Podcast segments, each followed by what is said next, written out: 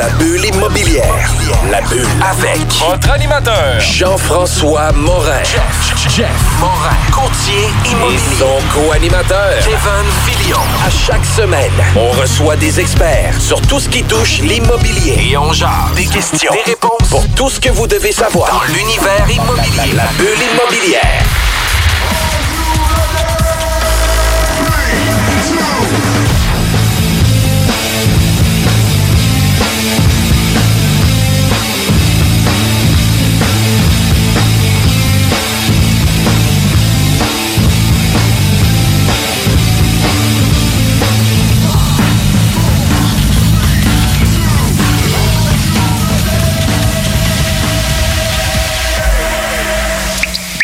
Salut Kevin. Salut JF.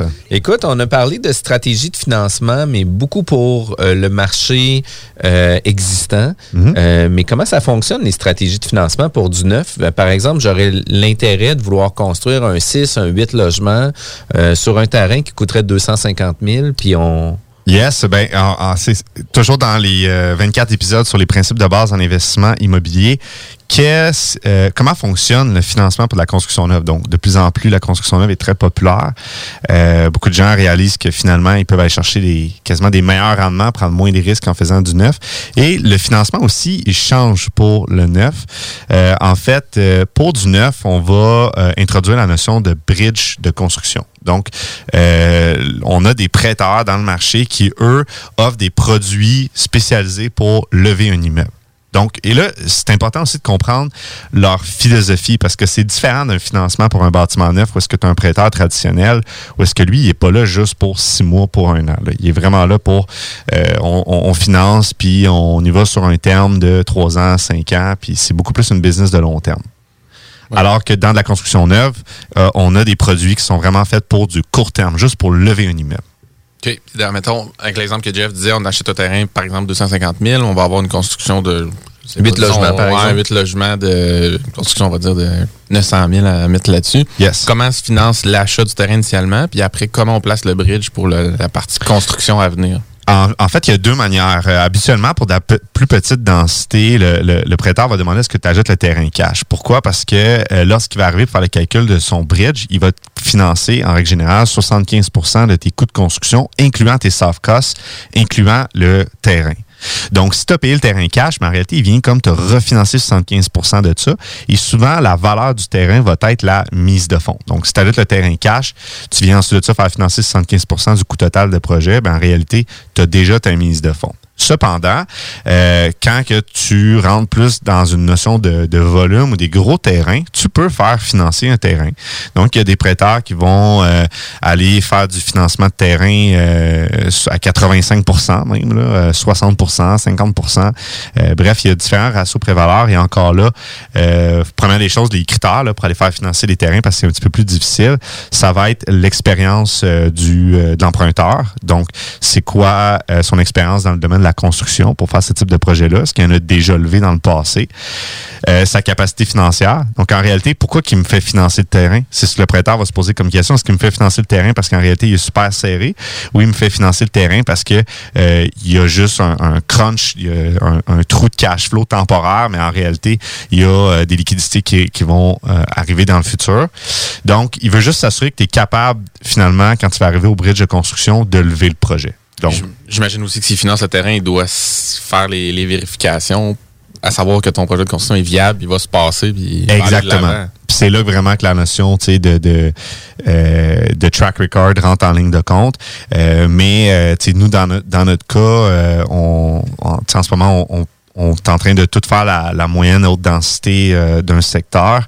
Et euh, oui, on, il y a des terrains qu'on a payé cash, puis il y a d'autres terrains que euh, on fait financer parce que c'est plus rapide. Des fois, il y a des terrains qu'on va payer cash, puis qu'on va même refinancer pour utiliser l'argent pour acheter un autre terrain cash. Fait que bref, ça dépend vraiment de où est-ce que sont tes liquidités. Mais habituellement, quand tu as une bonne relation avec tes prêteurs, que tu as un bon track record, tu es capable de démontrer que tu as un, un un plan d'affaires qui est très clair, tu sais où est-ce que tu t'en vas, ça se fait très bien. Est-ce que ça veut dire aussi que si tu finances au niveau de l'achat du terrain, ils vont te redemander une mise de fonds au moment du bridge, au moment de la construction, par rapport au fait d'avoir tout payé le terrain cash puis que ça serve de mise de fonds pour la portion C'est sûr que oui, si tu as fait financer euh, le terrain, ben là, tu ta partie d'équité qui, qui, est beaucoup moindre. Donc, ultimement, fort probable qu'il va falloir que tu démontres des liquidités supplémentaires lorsque tu vas vouloir lancer le bridge de construction. Ou en décaissement au fur et à mesure du projet, peut-être. Ben, ils vont vraiment le demander dès le départ. Initialement. Ouais, ils veulent vraiment voir que la mise de fonds est là dès le départ. Euh, ils veulent que tu sois skin in the game. Donc, il euh, faut que tu sois capable de démontrer que tu as les liquidités. Mais ils vont te financer vraiment 75% de ton coût total. Donc, si tu as une partie de ton terrain qui a été financée, ben là, ça vient rajouter plus de mise de fonds à mettre au bridge. Puis on comprend que ça te permet de supporter ton terrain un certain temps aussi pour le développer puis euh, Exactement ça. ton projet sans nécessairement soutenir 100% du cash. Oui, puis tu sais, ils s'attendent à ce que le terrain ne soit pas un terrain euh, nécessairement euh, zone agricole avec de la spéculation politique de je vais faire changer le zonage et tout ça. C'est un terrain qui il, y a déjà une infra, tu es prêt, puis... qui est construisible. Qui est construisible. Tu sais, eux, ils l'analysent d'un point de vue risque. Ils vont se poser la question, est-ce que demain matin, euh, je me fais jamais, euh, le terrain se développe pas par le, le promoteur, le développeur. Est-ce que je peux juste le reprendre, le revendre sur le marché puis voir quelqu'un d'autre être capable de le faire? Puis si la réponse est oui, ben pour eux, le risque est moins. Puis y a-t-il une certaine contingence que la banque va vouloir prendre? Euh, oui, ben c'est sûr que dans une analyse de projet de construction, tu as toujours de la contingence. Donc, habituellement, pour un bridge de construction, on va avoir une réserve d'intérêt. On va avoir une réserve aussi pour de la contingence et tout ça. Donc, ça, c'est analysé euh, par le prêteur. Mais ultimement, le prêteur s'attend à ce que quand toi, tu lui envoies ton budget de construction, tu l'as déjà mis dedans. Il s'attend à avoir une ventilation des coûts du projet qui tient compte des hard costs, soft costs, mais aussi de la contingence et des différentes réserves attribuables au projet. Puis dans le neuf, y a une normalisation de ce coût de construction-là? C'est comme dans l'IOS, ils vont utiliser un modèle de valeur économique, mais là, est-ce qu'ils vont. Est-ce que tu dis, moi, je bâtis un 8, mais écoute, il va me coûter, moi, 2 millions parce que je mets tout en marque. C'est parfait, on part là-dessus ou tu sais? Très bonne question. En fait, la philosophie d'un pré-construction est basée sur le take-out. Donc, le prêteur, en fait, lui, il, se pose pas la question, hey, je veux qu'il reste le plus longtemps avec moi. Lui, il se pose la question de est-ce que mon emprunteur va être capable de d'aller dans sa, quand il va aller mettre sa dette long terme, est-ce qu'il va être capable de me rembourser au complet? Puis si la réponse est non, est-ce qu'il est assez fort financièrement pour euh, backer, maintenir des liquidités dans le, dans le projet? Donc, toute la philosophie d'un bridge est basée sur le take-out. Donc, nécessairement, il y a une évaluation de la valeur potentielle Toujours. au départ. Exactement ça. Et ça, c'est important de la comprendre parce que, euh, tu sais, quand, mettons, on, on, on, rentrait dans des euh, variantes de bridge de construction où est-ce que là, on viendrait vraiment racheter des prêteurs, même mezzanine, ça vient encore plus crucial. parce que là, on viendrait racheter un ratio prévaleur supérieur à 75% sur notre euh, financement construction, par exemple. Précise-nous les prêteurs mezzanine, peut-être, pour les gens. Ben, prêteur mezzanine, en fait, c'est que tu viens rajouter une deuxième tranche au-delà de ta première tranche. Donc, par exemple, on va avec un, un prêteur traditionnel, il va financer 75% des coûts de construction. Et là, on va chercher en mezzanine, donc en deuxième rang, un prêteur qui va venir acheter un 10% Donc, le, le pré-mezzanine, en fait, c'est un produit euh, qui peut être seulement en dette ou il peut avoir euh, une composante équité aussi. Donc, euh, il peut avoir, bref, tu peux structurer le produit vraiment comme tu veux. mais c'est des modèles qui sont super intéressants parce que ça permet de financer ton projet finalement à du 80-85. Et même nous, on a déjà eu dans une histoire 89% de financement de construction sur un projet. Oh, puis, bon, Puis, tu sais, par exemple, si on y va avec euh, le 8 logements qu'on parlait, qu'on a des loyers à 1200 pièces par mois, euh, sur 12 mois, ça va donner à peu près 115 000 de revenus bruts annuels. Puis avec tout ça, ben, on, on va déduire les dépenses, on va attribuer un certain TGA avec ça, on va arriver à une valeur économique, par exemple, à 1,7 million. La banque, c'est là-dessus qu'elle va euh, se baser sur ton coût de construction? En fait, c'est que si, admettons, tu as une valeur potentielle de 1,7, dans le cas d'un financement de construction, ils vont principalement être sur le marchand parce que l'économique, euh, basé sur un amortissement de 40 ans, ça va donner des valeurs euh, qui vont juste. qui n'ont pas, de sens. ça va donner des TGA de 4% Donc, tu vas vraiment être bloqué sur le marchand principalement. Euh, donc, si par exemple, tu es à 1,7 de marchand puis qu'il t'a coûté 1,8, là, tu as, un problème. des gens en partant, ils vont le flaguer de départ, puis ça ne marchera pas. Si t'es d'à du 1 pour 1, ça veut dire que tu n'as pas généré de gain d'équité. Moi, je constate que tu as encore un problème. ça, c'est une grosse problématique. Il y a beaucoup de projets qui sont comme ça. Tu vas avoir des, constructeurs qui vont bâtir le projet, vont, ils vont dire, écoute, il m'a coûté 1.5, fait qu'il faut que tu aies un éval à 1.5. Euh, non. OK, c'est pas ça. La vraie game de la construction, c'est il me coûte 1.5, je veux générer au minimum 10% de gain d'équité à la construction. Donc, je veux qu'il vale 1.7 Je veux générer un gain déjà à la fin de la construction. Et ce gain-là, je vais pouvoir le faire refinancer lorsque je vais mettre mon take-out. Et c'est là qu'on vient vraiment maximiser nos chances d'avoir un beau bridge de construction parce qu'on vient démontrer au prêteur que, regarde, je génère même un gain d'équité à la construction, donc je vais venir, euh, chercher du levier financier supplémentaire sur ce gain de valeur-là. Est-ce que tu considères que c'est un bon euh, comment dire, c'est un bon objectif à se fixer dans le sens que ça dépend-tu des marchés, c'est tu pareil partout? Euh, parce que tu sais mettons un réflexe des gens ça pourrait être de dire si je fais juste couvrir justement mes coûts de construction, mon achat, je refinance je récupère toutes mes billes. Ah, ben là, c'est excellent. Tu as généré un gain d'équité pour faire ça, exactement. Je, je, possède l'immeuble pour la suite, puis je continue à avoir le rendement trifactoriel les années à venir. Fait que... Exactement. Mais si, admettons, il t'a coûté 1,7 puis qu'il vaut 1,7, tu vas être financé, par exemple, en take-out à 83-85% de cette valeur-là, ben, tu ne retireras pas toutes tes billes. Mais le prêteur va se faire sortir. Tu comprends? C'est juste que toi, tu vas laisser des liquidités dedans. Je comprends. Euh, mais c'est sûr que l'idéal, euh, d'ailleurs. Ce que je veux dire, c'est que le 85 de ta valeur finale ne devrait, ne devrait pas, dans le fond, dépasser ton investissement total. C'est-à-dire ton terrain plus ta construction Exactement, ouais. Tu sais, la manière de le calculer là, en règle du pouce, là, puis on n'a pas le temps de, rentrer en profondeur là-dessus parce qu'on peut passer des heures en analyse, mais tu sais, prends ton, ton coût de projet, divise-le par, mettons, 82% ça te donne mettons, la valeur que tu dois atteindre. Parce qu'en réalité, l'objectif, c'est quand tu vas mettre le take-out, d'avoir une dette qui va être équivalente à ton coût de projet ou supérieur pour générer un levier net. Mais là, c'est ça, ça, ça, arrive, là, mais c'est un peu... Euh, c'est pas un standard euh, tout le temps à tous les projets, mais ultimement, c'est ce qu'on vise à faire. Oui. Si, on revient, mettons, pendant le financement, pendant la construction, est-ce que justement il y a des retenues au niveau du. Euh, tu sais, celui qui fait le financement principal, là, au niveau d'institution, y a-t-il une retenue? Toi, tu dois-tu l'avancer à l'entrepreneur? C'est-tu quelque chose que tout le monde attend de recevoir à la fin? Parce que tu des boursiers progressifs? Oui, exactement ça. Donc, euh, ils vont soit y aller en, avancement des travaux ou en avancement des factures. Euh, c'est sûr, pour les entrepreneurs, je sais qu'ils préfèrent que ce soit en avancement des travaux, là, parce qu'en réalité, le but de l'entrepreneur, c'est que ça qui arrive even à tous les mois. Là.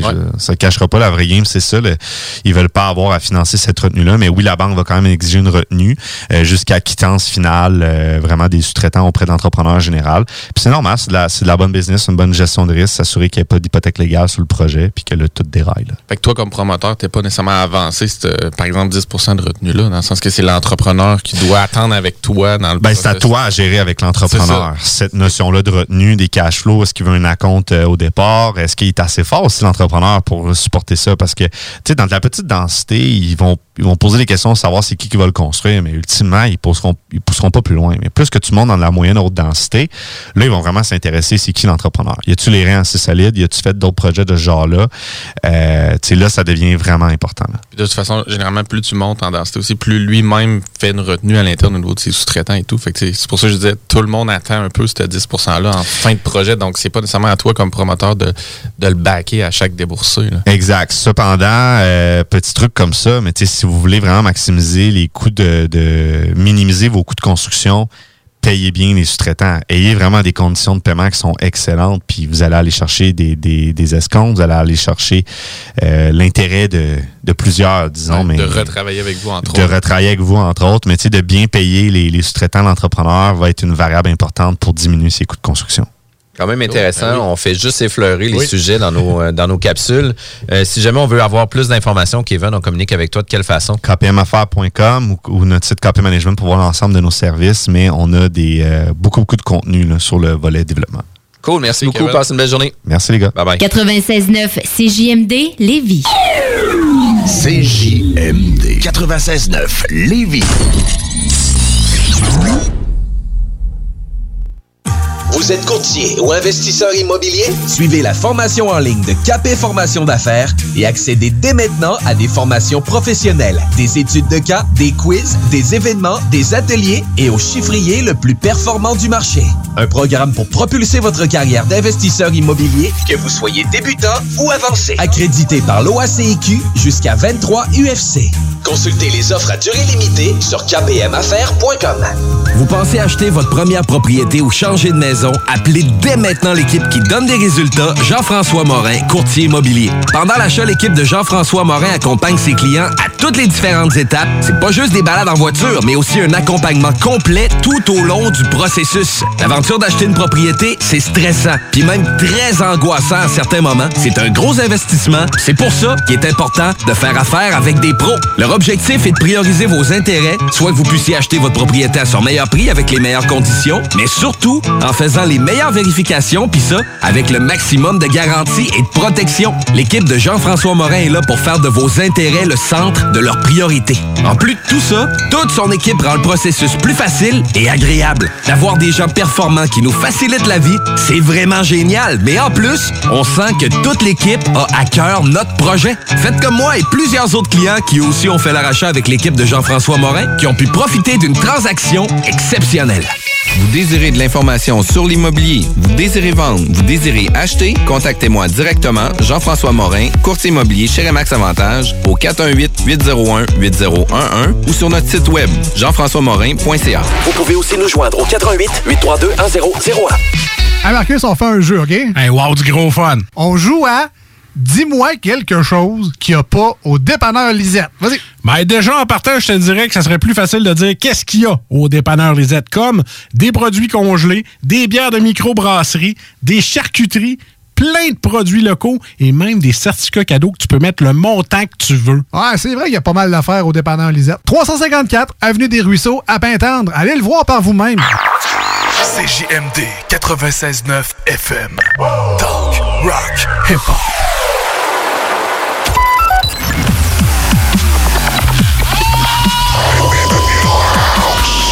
Bulle immobilière au 96.9 Alternative Radio.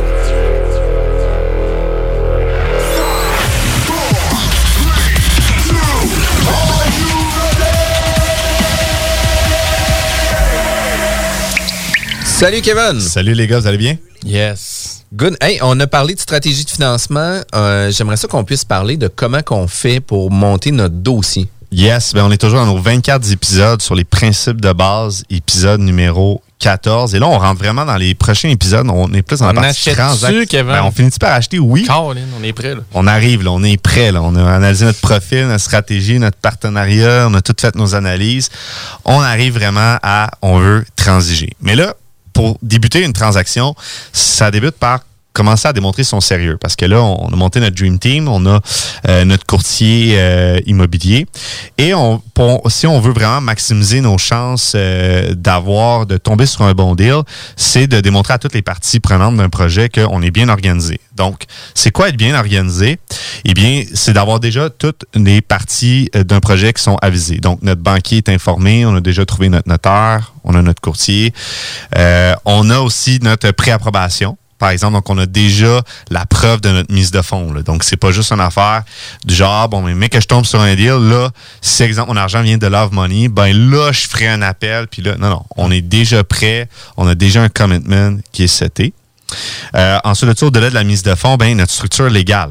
Donc, si on n'est pas déjà incorporé, parce que des fois, dans des offres d'achat, on va avoir euh, le nom de la personne avec euh, ici à incorporer, eh bien, c'est correct, mais est-ce que si on est avec des partenaires, on a déjà une convention d'actionnaire de montée? Et non euh, du genre, ben, on va se mettre en partenariat, puis mais qu'on ait un deal, là, on commencera le processus. Non, non. C'est quelque chose qui se fait préalablement, c'est déjà d'avoir notre convention euh, de CT. D'autant plus a assez d'affaires à suivre quand on embarque dans un deal. Encore plus si c'est notre premier rodéo, mais c'est pas le temps en plus de gérer euh, une incorporation puis une convention d'actionnaire au travers de ça. là. Exactement. L'admin, c'est simple, c'est soit que ça vous tue ou soit que ça vous propulse. Là. Moi, Ouais. ça, euh, je pense que c'est, c'est vraiment de démontrer qu'on est prêt. Et tu sais, une des meilleures façons de, de, de tester une entreprise, c'est test son back office, test de la manière qu'elle est structurée administrativement, parce que souvent c'est là que les, c'est là que les les les les, les bébites sont là. Ouais. C'est très vrai. Donc, euh, et là, on pourrait même rajouter que de préparer son dossier d'avance, c'est aussi de favoriser la, le, le choix de son offre dans un cas d'une offre multiple. Parce que dans une offre euh, multiple, par exemple, il y en a qui vont mettre des offres hyper agressives pour geler le deal, mais euh, ça veut pas dire qu'après ça, au dans le processus transactionnel, ils vont être capables de vraiment euh, être bien setés. Ça se passe pas mal, les offres multiples de ce temps-ci, je pense. hein. Ça se passe. Mal, dépendamment des marchés, mais la plupart sont assez chauds. Puis Exactement. Puis, tu vous donnez juste, en fait, du jus à votre courtier qui vous représente parce que lui, quand il va vous présenter votre offre, même si vous avez peut-être euh, des délais qui sont plus longs que euh, d'autres, ben lui, quand il va vous présenter, il vous présente comme étant déjà structuré, organisé, déjà seté. Donc, le message que ça l'envoie, c'est crédibilité et sérieux. Et ça, ça a de la valeur pour un vendeur parce que, euh, moi, je suis autant dans une place d'acheteur et de, de vendeur. Puis, quand que tu vends un immeuble, puis que tu reçois une présentation d'un acheteur ou de, de plusieurs offres, t'as as le goût que la personne, tu perds pas ton temps. Là. Tu sais, elle va-tu me faire perdre mon temps, puis finalement, elle n'aura pas la mise de fond? Elle a-tu vraiment fait son analyse, puis que finalement, il va falloir plus de mise de fond, puis elle ne sait pas? Es-tu déjà structuré ou avec son, son partenaire, là, ça va planter euh, la veille de la transaction? Parce qu'en réalité, les deux, ils ils n'étaient pas sur la même longueur d'onde. Donc, d'être bien préparé, d'être bien structuré, ça envoie juste un bon message quand on veut acheter. Puis un vendeur avisé ou un vendeur qui a un courtier qui est capable de l'accompagner va te dire regarde ça, outre que le prix. Tu sais, ne focus pas seulement sur le prix qu'on t'offre. là. Exactement Ah, puis Sur ça. le profil d'investisseur va changer considérablement. Puis, je- tu sais, nous, à l'intérieur de notre équipe, on a mis en place justement des, des présentations de profils d'investisseurs. Fait que quand on vient déposer une offre d'achat, on dépose aussi euh, un genre de pedigree ou euh, une carte d'hockey de notre investisseur avec un peu le bilan pour voir euh, c'est qui, c'est quoi, etc. Pour justement démontrer euh, le sérieux dans la démarche. hein. Puis ça fait toute une différence. C'est vraiment une bonne idée d'ailleurs, là, le- La carte genre de d'hockey, carte ouais. de hockey, ouais. Moi, je pense au bonhomme, tu sais, dans les jeux vidéo. sais, Mais- en, mais tu sais- en force, euh, Ouais, ouais, en exact. puissance, Exact, euh, en, en financement, il y a 6 Ouais, ça sur serait 10. bon. Mais non, mais C'est écoute, bon. c'est c'est vraiment pertinent de le faire puis de le mettre en application. Puis en même temps, c'est à cause que tu donnes quelque chose aussi euh, à deux offres égales. Ouais. Ben, les gens vont préférer ton investisseur parce que tu vas avoir donné des informations sur eux. là. Exact. Qu'est-ce qu'on met justement là-dedans, les boys? Qu'est-ce qu'on met dans cette présentation-là? On met un bilan, on met euh, nos. Ben, en fait, c'est sûr, la, la, la preuve des mises de fonds. Euh, ensuite de ça, euh, si la, la personne a déjà un track record, de dire, écoute, mon euh, acheteur, il y a déjà plusieurs immeubles. Aussi de savoir, tu sais, si vous êtes seul, c'est pas pareil que de présenter un valeur et de dire, l'acheteur, il y a une équipe derrière lui. Il y a des partenaires, il est structuré. Euh, je pense juste à nous, là, mais quand nous, on se fait présenter versus quelqu'un qui est tout seul, ben, tu sais, nous, on peut clairement dire, ben, KP Management, c'est une entreprise, il y a une équipe, il y a quelqu'un à temps plein qui ne fait euh, que gérer les financements, les dossiers, puis s'assurer que tout est drette. Là. Fait que déjà là, tu le sais que c'est beaucoup plus sérieux. Puis là, on se bat pas à, armes égales, parce que moi, si j'arrive avec ma structure, mon équipe et tout ça, puis que je veux vraiment acheter de quoi, ben, je démontre un, un plus grand sérieux versus quelqu'un qui débute. Là, à ce moment-là, si vous débutez, ben là, c'est à vous à mettre toutes les chances de votre bord, puis de vous structurer dès le départ. Puis, une des choses qui est, euh, qui est important selon moi dans ton profil ou dans ta présentation, c'est d'aussi de présenter le plan B. Si jamais, par exemple, notre première situation ne fonctionne pas, on est déjà sur une source de plan B, par exemple, qu'on a la possibilité d'avoir un prêteur privé, on a la possibilité de faire euh, financer différemment, on est capable d'injecter plus d'équité, etc. Puis le pourquoi je l'ai dit de cette façon-là, c'est que souvent la valeur économique va être supérieure à valeur, euh, la valeur marchande va être supérieure à la valeur économique, qui fait en sorte qu'il y a un gap à payer. On ne paye pas seulement 15% de mise de fonds si on le finance SCHL, il va y avoir un gap supplémentaire à payer. Fait que si on prévoit déjà dans notre profil d'investisseur comme de quoi qu'on est prêt à payer la surprime, mais ça va faire en sorte que vous allez démontrer déjà le sérieux. Puis pourquoi que je le mets maintenant dans mes profils d'investisseurs, c'est quand moi j'ai reçu des offres sur des propriétés où ce que les courtiers me disaient ah non il n'y a pas de problème, mes clients passent au financement, il n'y a pas de souci, etc. Finalement, tu sais, ils payaient conventionnel, finalement, ils payent SCHL, finalement, il y a un gap à payer euh, de primes euh, sur la, la mise de fonds qu'ils n'avaient pas en main, etc. Puis, tu sais, ça m'est arrivé une fois, puis j'ai comme fait, non, non, ça m'arrivera plus jamais, là. Fait que maintenant, je qualifie le courtier pour savoir si son client il est réellement qualifié pour pouvoir payer si les normes du marché sont pas là. C'est bien fait ses calculs, puis c'est- excellent parce que tu fais sauver du temps à tout le monde. Là. Exact. Ça revient de capsule 12 sur les stratégies de financement. Les Ça veut stratégies dire de que la stratégie- dans l'exemple que tu donnes, la stratégie de financement n'était pas établie. Exact. C'est pitcher un offre, puis on verra. Je- C'est-tu assuré, c'est pas assuré, c'est conventionnel, j'ai-tu une surprime? Exact. Je me, tu sais, je me débrouillerai, tandis que si justement le courtier présente déjà la réalité, c'est-à-dire l'acheteur est conscient qu'il va avoir une surprime de temps, son montant de financement et ça, et non juste la valeur marchande d'attitude sans, sans prendre en considération la valeur économique, encore là, ça pèse dans la balance euh, du sérieux de l'acheteur. là. Exact. Puis, tu sais, de prévoir aussi dans son profil comme de quoi qu'on s'attend, par exemple, que les loyers ou la qualité de l'immeuble soit, par exemple, d'un 6 à 7 sur 10. Comme ça, c'est qu'on on s'attend à pouvoir démontrer que notre offre va suivre la ligne directrice tant qu'aussi longtemps qu'on est à 60-70 de, de qualité, si on veut. Là pour pas arriver avec une annonce, ah, ben, je m'attendais pas avec des offres spéculatives. Puis ça arrive souvent, tu sais, qu'on arrive au prix demandé, puis même au-dessus du prix demandé. On visite, on drop le prix, on inspecte, on drop le prix, puis après ça, le financement arrive. Puis là, ben, on n'arrive pas à valeur marchande, on arrive à valeur économique, puis là, on essaie de dropper le prix. Fait qu'en le faisant à l'inverse, en le proposant dans ton profil d'investisseur, ça fait en sorte que tu viens sécuriser toutes les balises ou ce qui peut avoir des processus de renégociation. Puis s'il arrive une renégociation, c'est parce que c'est un élément qui n'était pas connu au- au-delà des attentes.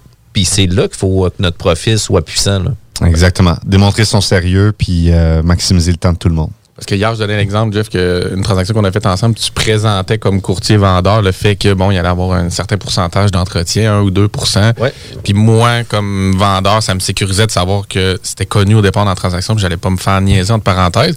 Mais de l'autre bord, si t'es courtier-acheteur, ça doit tout être, être aussi intéressant pour l'autre vendeur de, de- que tu montres que tu es en connaissance de cause de ça, puis que tu reviendras pas le niaiser sur euh, deux planchers flottants à changer dans, dans des 4,5. Fait que, encore là, ça pousse le dossier de ton acheteur potentiel euh, dans le bon sens. Là. Puis tu sais, l'idée là-dedans, là, c'est d'avoir le meilleur profil pour se présenter. Puis les gens, ils vous connaissent pas. Les gens, ils ont aucun track record de vous. Ils ont aucune idée qui vous êtes, à part d'avoir un nom sur un papier de promesse d'achat.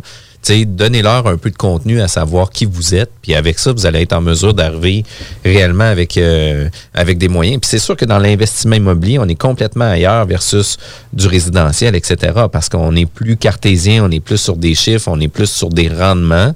Euh, mais tu sais, c'est quand même important de pouvoir euh, mettre la table immédiatement sur qui qu'on est. Puis c'est là qu'on va avoir toute une, une certaine, pas prestance, mais euh, une certaine reconnaissance autant envers les, les professionnels avec qui on va travailler, les institutions financières ou même les acheteurs, vendeurs, etc. là.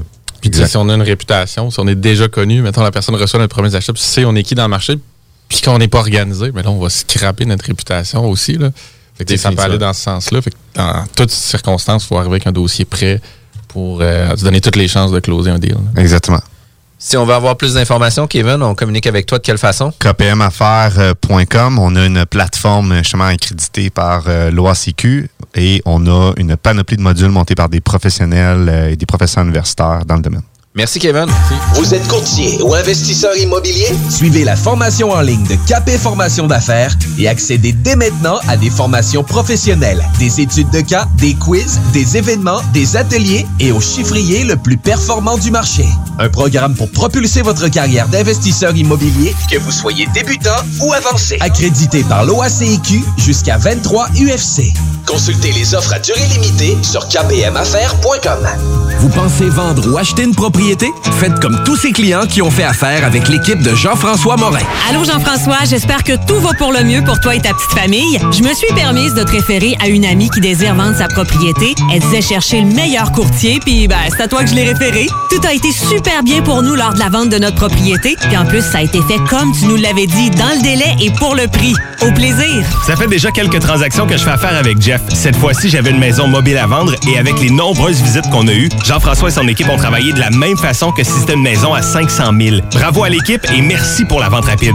Jean-François, merci pour la belle bouteille de champagne. On va trinquer à ta santé. Un gros merci pour la vente, puis on va savoir qui nommer si quelqu'un cherche un courtier. On savait depuis le début à qui faire confiance, puis ça a été un gros succès. Merci. On tient à te remercier, Jean-François, pour nous avoir accompagnés dans l'achat de notre condo. On n'aura aucune misère à te référer auprès de nos amis et de nos connaissances. Merci infiniment pour ton professionnalisme. Comme tous ses clients, faites affaire avec l'équipe de Jean-François Morin, courtier immobilier. Pour avoir des résultats et maximiser la vente ou l'achat de votre propriété, une seule équipe. Jean-François Morin, courtier immobilier.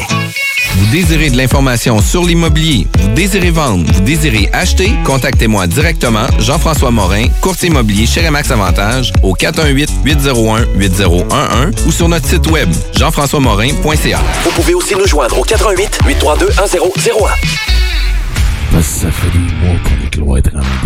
Parce qu'il y en a plusieurs qui disent qu'on verra jamais le bout.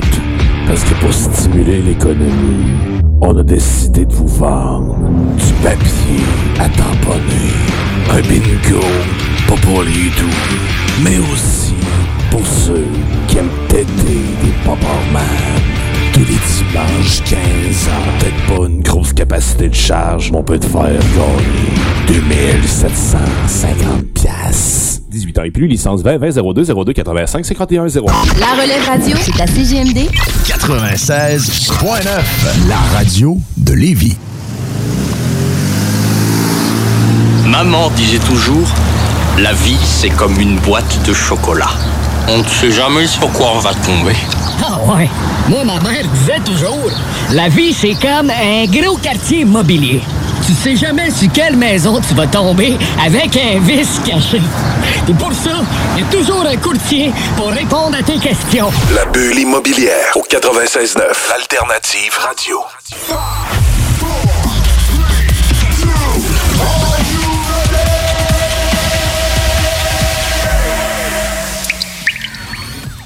Salut Kevin! Salut les gars, vous allez bien? Yes, toi aussi. Yes, épisode euh, numéro 15 des 24 principes de base en investissement immobilier. C'est quand même cool, puis on parle d'un processus transactionnel. Yes, parce que là, on se rapproche. Hein? Donc, on, les, les- les 24 épisodes, le but, c'est de repasser le cycle de vie d'un projet d'investissement. Et là, on est vraiment rendu dans le processus transactionnel. Donc, on va passer rapidement les étapes d'une transaction en investissement immobilier multilogement parce que c'est- c'est différent d'une maison. Ouais. Puis, dans quelle chronologie on les fait? Qu'est-ce qu'on fait avant? La poule avant l'œuf, l'évaluation, l'inspection, le financement, qui on met où? quand? Exactement. Puis, quand est-ce qu'on peut négocier? Ouais. dans chacune de ces parties-là? Quand est-ce que c'est favorable de le faire? Comment on le fait et tout ça? Donc, c'est simple. Le premier, ben, on a prospecté le marché. On a déjà vu, tout vu ça dans les euh, dernières, euh, derniers épisodes. Et là, on a trouvé un immeuble. On envoie une promesse d'achat. Donc, la promesse d'achat est envoyée. Le vendeur, euh, ben, en fait, le courtier ou le vendeur reçoit cette promesse d'achat-là. Euh, et ensuite de ça, il va devoir faire une sélection. Donc, s'il est en offre multiple, il va choisir laquelle qu'il choisit. Euh, il peut aussi, ensuite de ça, venir avec une contre-offre. Il peut euh, choisir de mettre différentes offres euh, par, euh, par priorité. Donc, il peut dire, ben, écoute, celle-là, je la prends en premier. Celle-là, on la met conditionnelle à la première, puis après ça, ainsi de suite. Donc, le vendeur peut faire ça. Si, par exemple, c'est votre offre qui a été choisie, vous vous êtes, euh, bon, vous êtes entendu, une signature, eh bien là, évidemment, il y a des conditions dans cette promesse d'achat-là, habituellement. Mais évidemment, la promesse d'achat peut être faite sans condition ou dépendamment de votre, si vous êtes l'acheteur, niveau de motivation à vouloir vraiment geler la transaction et d'aller chez le notaire. Et comme on a vu dans la capsule précédente, votre euh, niveau de solidité et de crédibilité. Donc, c'est fait. On s'en va faire la première visite des lieux. Première visite des lieux, on va, visiter, on va faire le tour de la bâtisse. Donc là, on n'est pas encore dans l'inspection. Euh, évidemment, on pourrait euh, tout euh, coordonner ensemble. là. On pourrait aller faire faire la première visite des lieux, euh, inspection, évaluation, là, dans, un, dans des cas vraiment de rapidité extrême. Mais si on y va dans une suite logique des choses, on fait une première visite des lieux, on fait le tour de la bâtisse, on le regarde, on rentre dans des logements et on décide par la suite de si on continue ou on sort, ou bien c'est une période de négociation, dépendamment de ce qu'on a vu.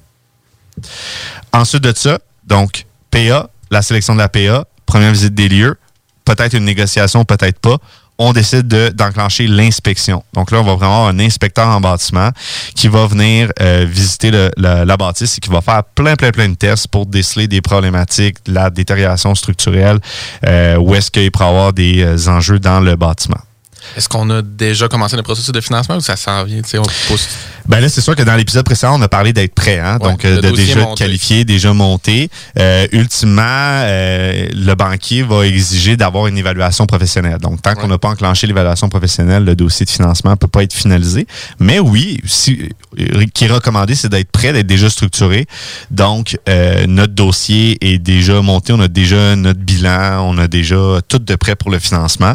Puis rien n'empêche de lâcher un coup de fil à notre banquier. C'est de dire, en ce moment, j'ai ce deal-là de geler, ça ressemble à ça, tel loyer, telle grandeur, tel secteur. De l'envoyer. Qu'en penses-tu ou d'y envoyer? Ben oui. Sans que ça soit tout de suite un offre de financement euh, en bonne et due forme parce que tu n'as pas encore euh, effectivement l'évaluation. Exactement. Puis votre directeur de compte, c'est ça, c'est un, un allié. Ouais.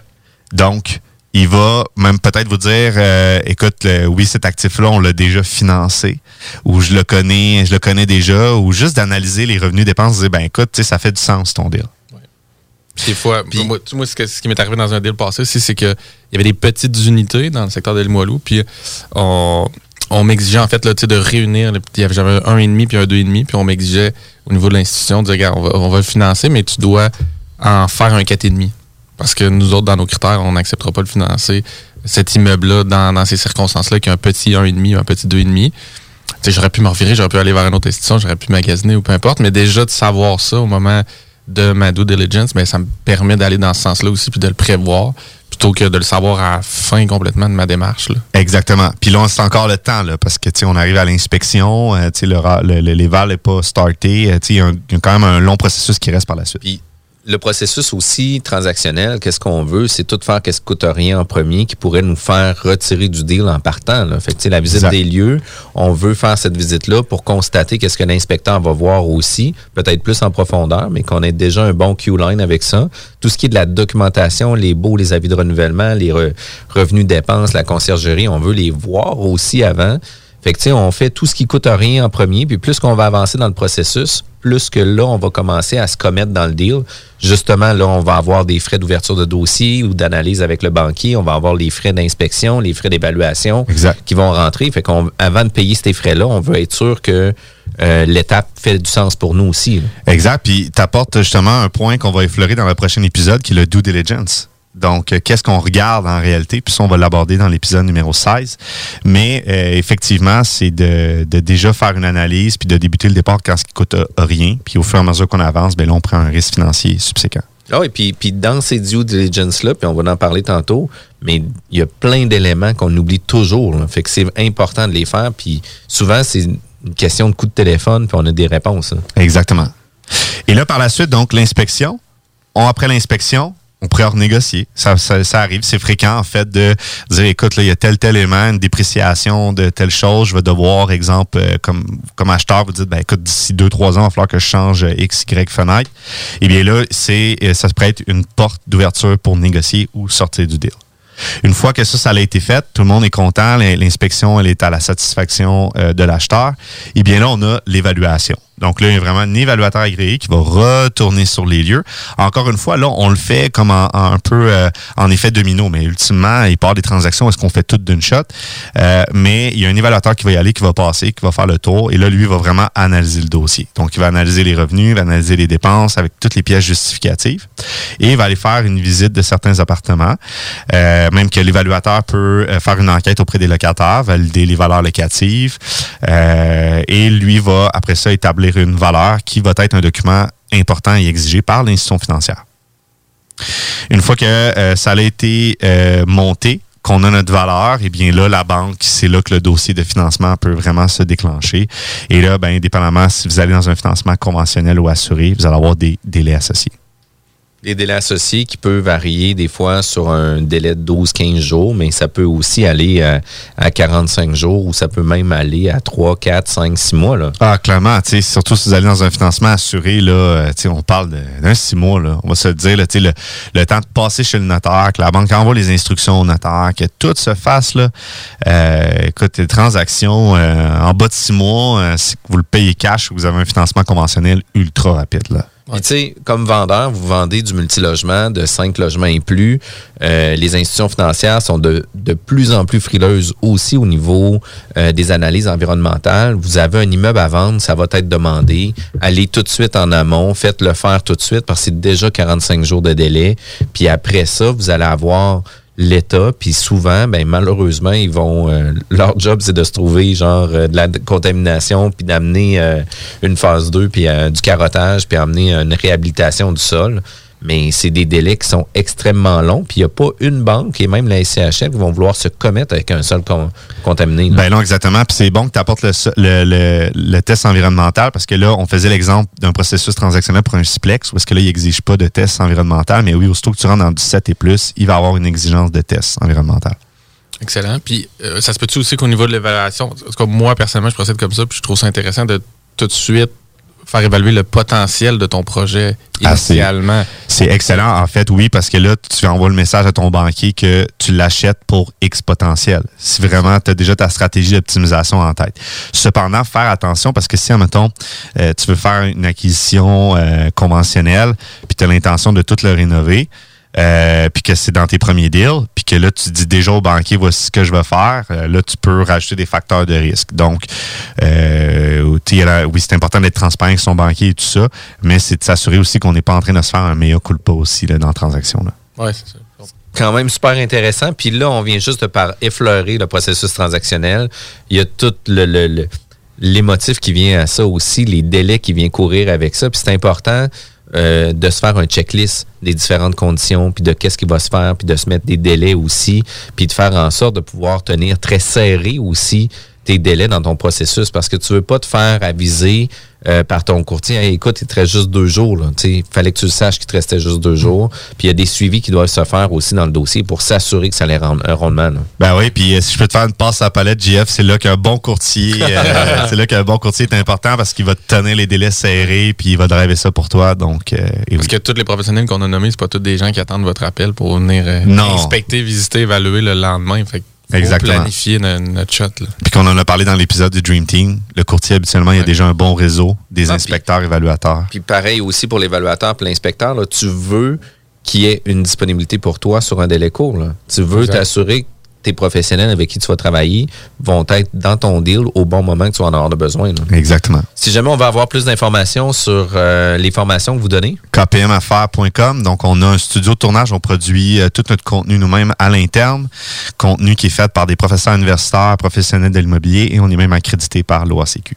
Merci beaucoup, Kevin. Merci. Vous êtes courtier ou investisseur immobilier? Suivez la formation en ligne de KP Formation d'affaires et accédez dès maintenant à des formations professionnelles, des études de cas, des quiz, des événements, des ateliers et au chiffrier le plus performant du marché. Un programme pour propulser votre carrière d'investisseur immobilier, que vous soyez débutant Ou avancé? accrédité par l'OACIQ jusqu'à 23 UFC.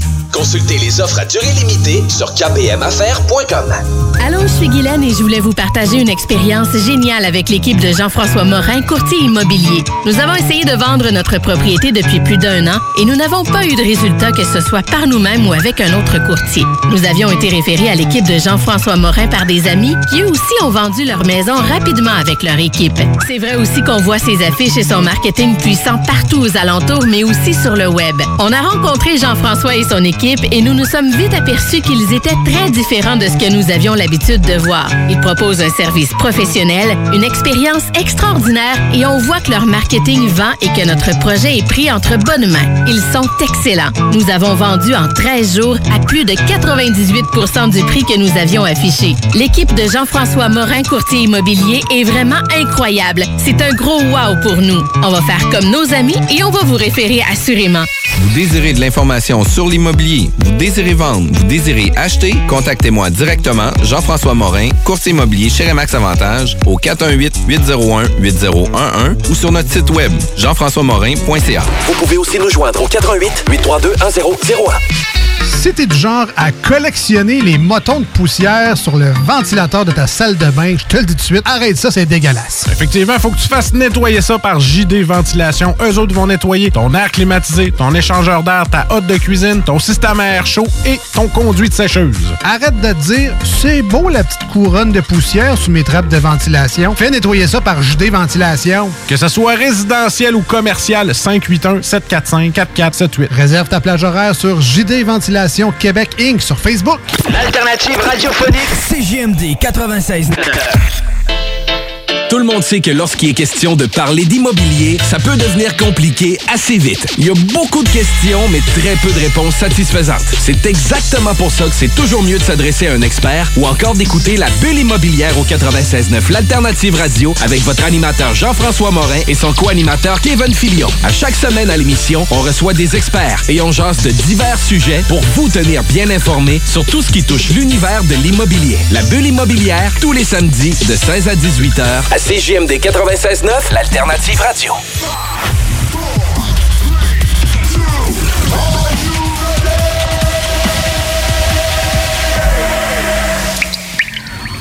Salut Kevin! Salut les gars, vous allez bien? Ça va super bien, merci. Puis toi? Yes, on est rendu à l'épisode numéro 16 sur euh, notre série de 24 épisodes sur les principes de base en investissement immobilier. Puis c'est quand même super cool parce qu'on a parti du début, début, début des conventions d'actionnaires, puis on monte dans le processus.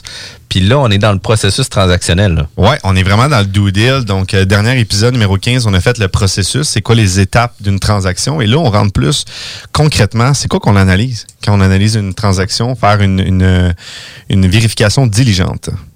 Quand même super cool. Puis c'est quoi qu'on doit vérifier au niveau euh, des différentes informations qu'on va retrouver là, sur euh, nos vérifications documentaires?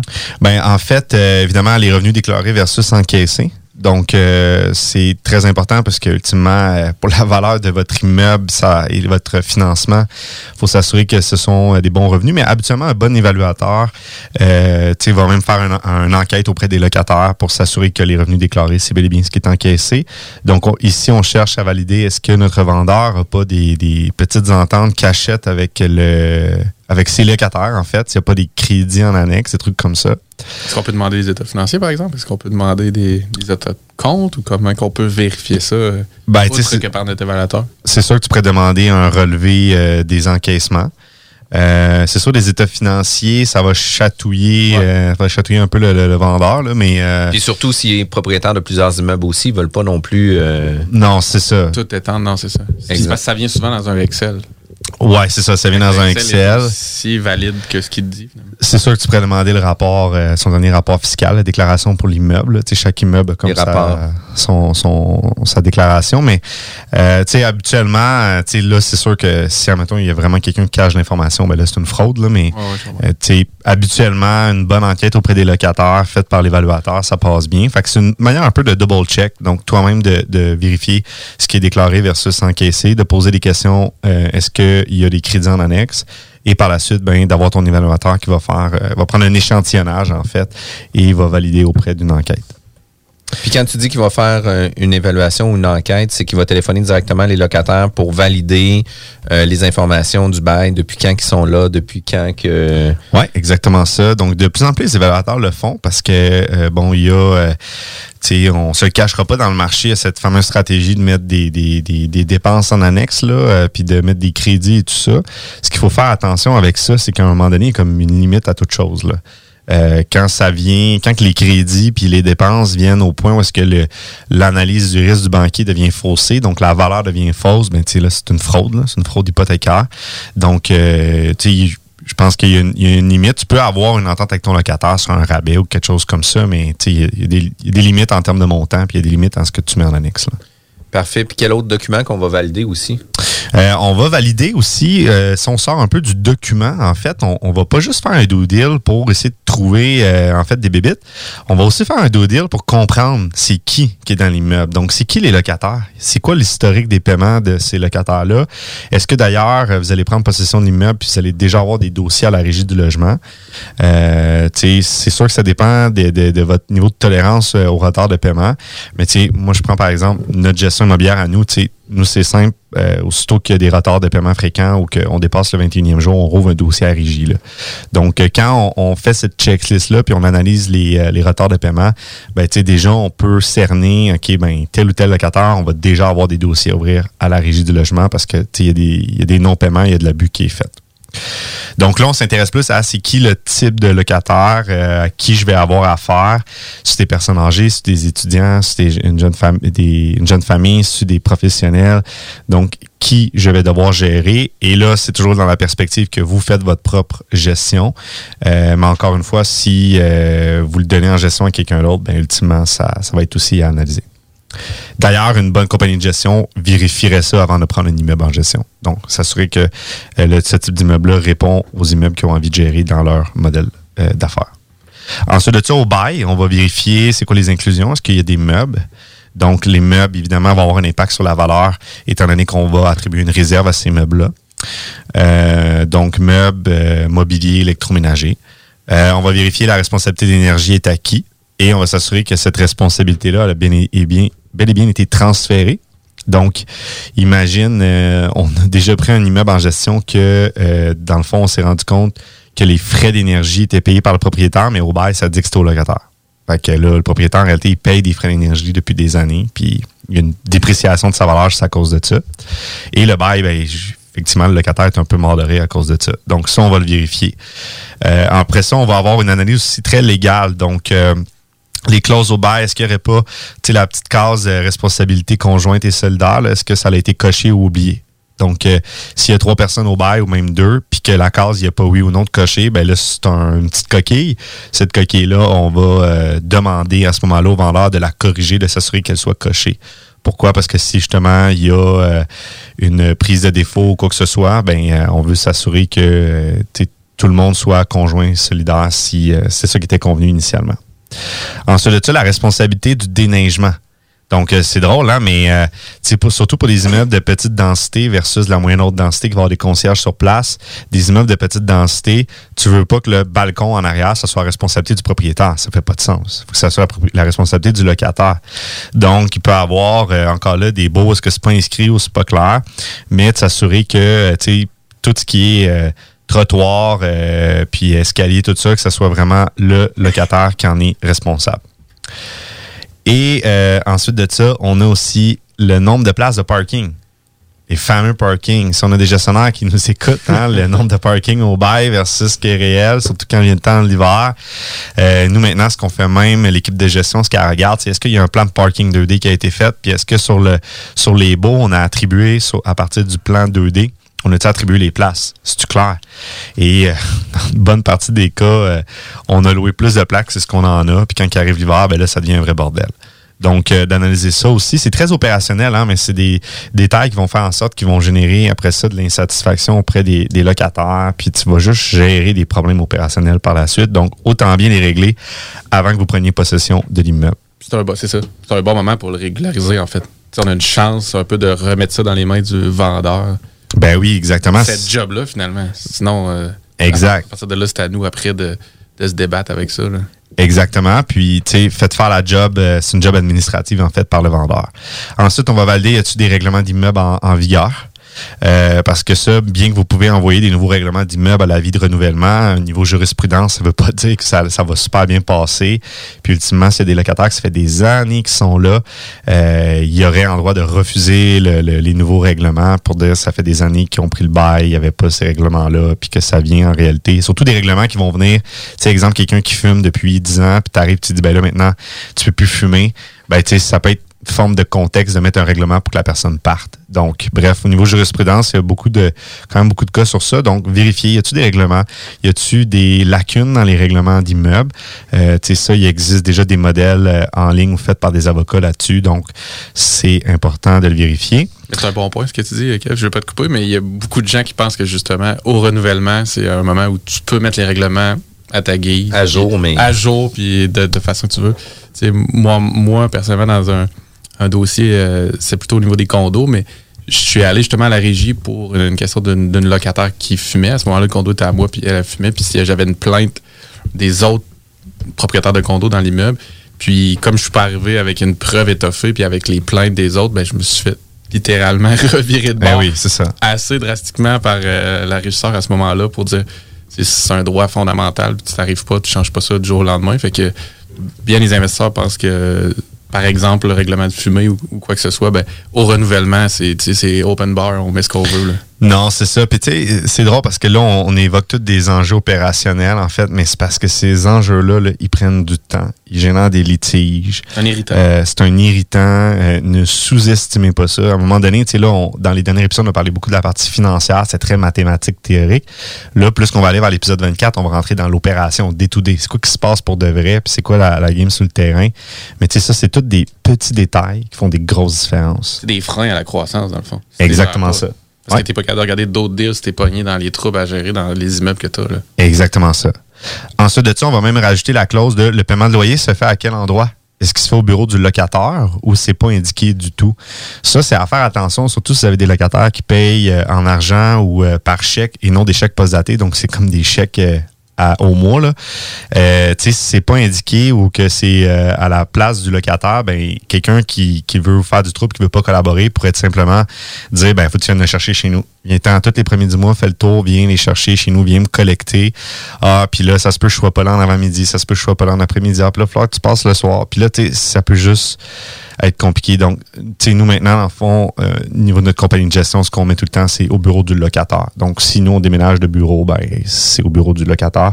Si le locataire veut payer en argent ou par chèque, c'est son problème. C'est à lui à venir se déplacer et venir payer le premier du mois.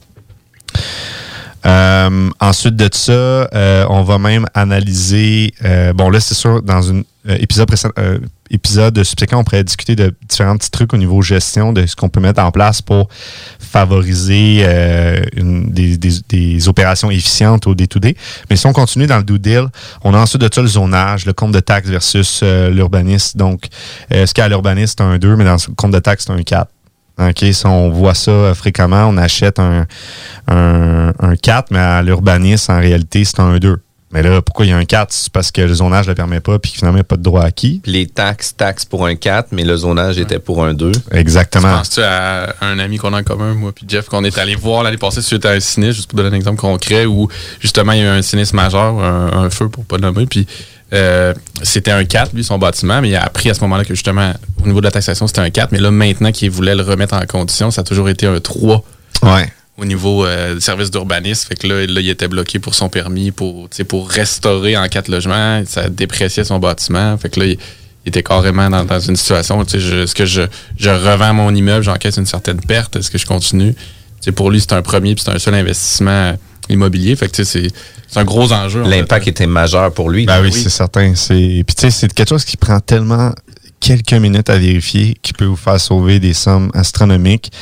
Euh, tu sais, valider est-ce que le, le vendeur a vraiment le droit acquis? Qui dit si par exemple il y a plus de logements que ce que le zonage le permet? Euh, tu sais, juste de vérifier ça. Mais tu sais, ultimement, un bon courtier, là, je te vois la, la, Ouais, la pop ça. GF. Un bon courtier, tu sais, va faire ce due deal-là pour vous. Il, il va avoir dans, dans ses processus de due deal une vérification auprès de la ville. Euh, ensuite de ça, on a euh, l'analyse des servitudes. Donc, euh, j'ai-tu un risque de chicane avec un voisin, là? Tu sais, un fil qui passe, une clôture mal passée. Un droit de passage, droit de un stationnement. Tu sais, vérifier ça, d'aller aussi sur les lieux, de regarder comment c'est fait. Parce que des fois, de- d'un point de vue de certificat de localisation, c'est pas de beau, mais quand tu t'en vas sur les lieux, puis tu regardes ça, tu te dis, Hey, finalement, stationnement, pas mal que les, les, les voisins, euh, mettons, pour le, le bloc d'à côté passe pas mal par mon parking pour rentrer. Hey, comme je suis pas de servitude ou à l'inverse. Donc, de le vérifier, ça prend quelques minutes. Puis, ça peut éviter bien les chicanes de voisins. Et aussi, un dernier point, parce que là, je vois le temps qui file, mais les prescriptions acquisitives. Pour ceux qui veulent en avoir une bonne anecdote, vous pouvez vous référer à, mon, à ma conférence que j'ai donnée à l'Université de Montréal euh, sur une histoire de clôture qui a fini en... En tout cas, ça a fini une belle histoire. Ça a fini en, deal parce qu'il fallait acheter la bâtisse derrière. Mais est-ce que j'ai pas un voisin quelque part qui va arriver après la transaction et va dire « Hey, tel bout de ton lot, je le euh, réquisitionne, il est à moi, je m'en occupe depuis 10 ans, tu t'en es pas occupé, regarde, il y a même une clôture là, fait que euh, c'est à moi. Puis là, si tu y reconnais ça, ben là, t'es dans le marde parce que toute ton ton implantation de bâtiment marche plus. Euh, là, puis si en plus tout un projet de construction, peut-être te refasses tous tes plans. Fait que bref, ça peut devenir euh, une histoire d'horreur, c'est con, mais c'est vraiment à vérifier. Et ça, référez-vous à notre euh, à ma conférence à l'Université de Montréal. Euh, je présente un cas concret d'histoire de euh, prescription acquisitive. Puis justement, pour avoir accès à toutes ces informations-là ou les formations, comment qu'on peut faire pour avoir accès à tout ça? Euh, kpmaffaires.com. Donc, on a une plateforme de formation en ligne accréditée par, euh, d'ailleurs, euh, l'OACQ, faite par des professeurs universitaires, des professionnels. Euh, venez nous voir. Cool, merci beaucoup, Kevin. Vous écoutez CGMD 96.9. Saviez-vous qu'en regroupant vos assurances auto, habitation ou véhicules de loisirs, vous pouvez économiser en moyenne 425 Appelez dès aujourd'hui Assurance Rabi et Bernard, agence en assurance de dommages affiliée à la capitale Assurance Générale. 88 839 4242 839 4242. Pour tous vos achats de livres, DVD, VHS, vinyle, revues, casse-tête ou même jeux de société, ça se passe chez Écolivre. Des trésors culturels à une fraction du prix. Le divertissement n'aura jamais autant permis de soutenir ta communauté.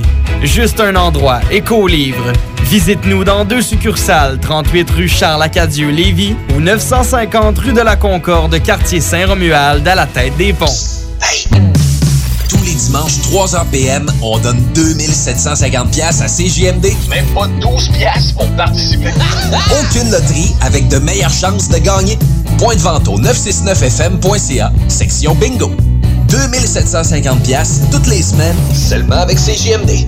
Vous le savez, vos routes fusées sont présentes avec vous pour traverser cette sombre période pandémique. Pour emporter ou à la livraison, nous vous proposons un menu rempli de variétés. De notre fameux poulet rôti jusqu'à nos savoureuses côtes levées, Rôtisserie Fusée vous fera découvrir une foule de plats succulents. Brochettes de poulet, poutines de toutes sortes, le club sandwich et que dire de notre légendaire burger fusé au poulet croustillant. Confinement ou pas, notre flotte est prête et organisée. Les Rôtisseries Fusées seront votre petit bonheur de la journée. Lévis Centreville, 88 833 1111 Saint-Jean-Chrysostome, le 834 3333. Commande web et promotion disponible au www.rotisseriefusée.com.